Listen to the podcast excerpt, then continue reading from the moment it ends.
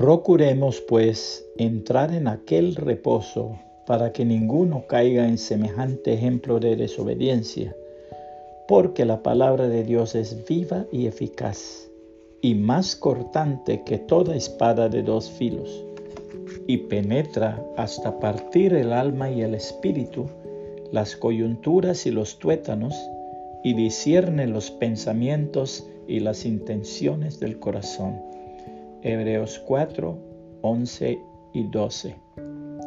Cierto día un hombre caminaba por las montañas donde se encuentran los grandes yacimientos mineros del estado de Pensilvania en los Estados Unidos de Norteamérica. Le llamó mucho su atención la gran cantidad de mulas que pasían en el campo.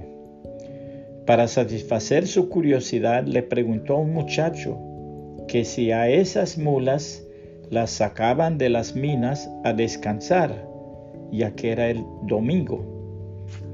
El muchacho respondió con estas palabras.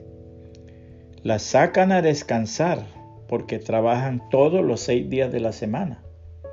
Pero además, las sacan para que vean la luz. De no hacerse así, terminarían por quedarse ciegas. Dice la palabra, porque en otro tiempo erais tinieblas, mas ahora sois luz en el Señor.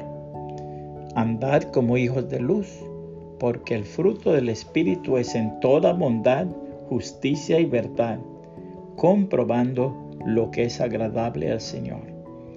Y no participéis en las obras infructuosas de las tinieblas, sino más bien reprenderlas, porque vergonzoso es aún hablar de lo que ellos hacen en secreto.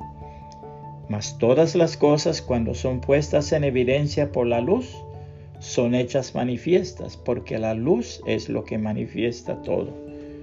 Por lo cual dice, despiértate tú que duermes, y levántate de los muertos, y te alumbrará Cristo.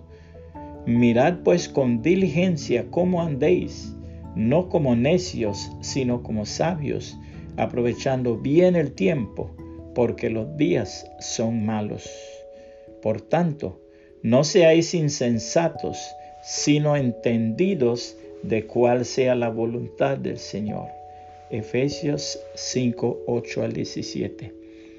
Puede compartir este mensaje y que el Señor Jesucristo le bendiga y le guarde.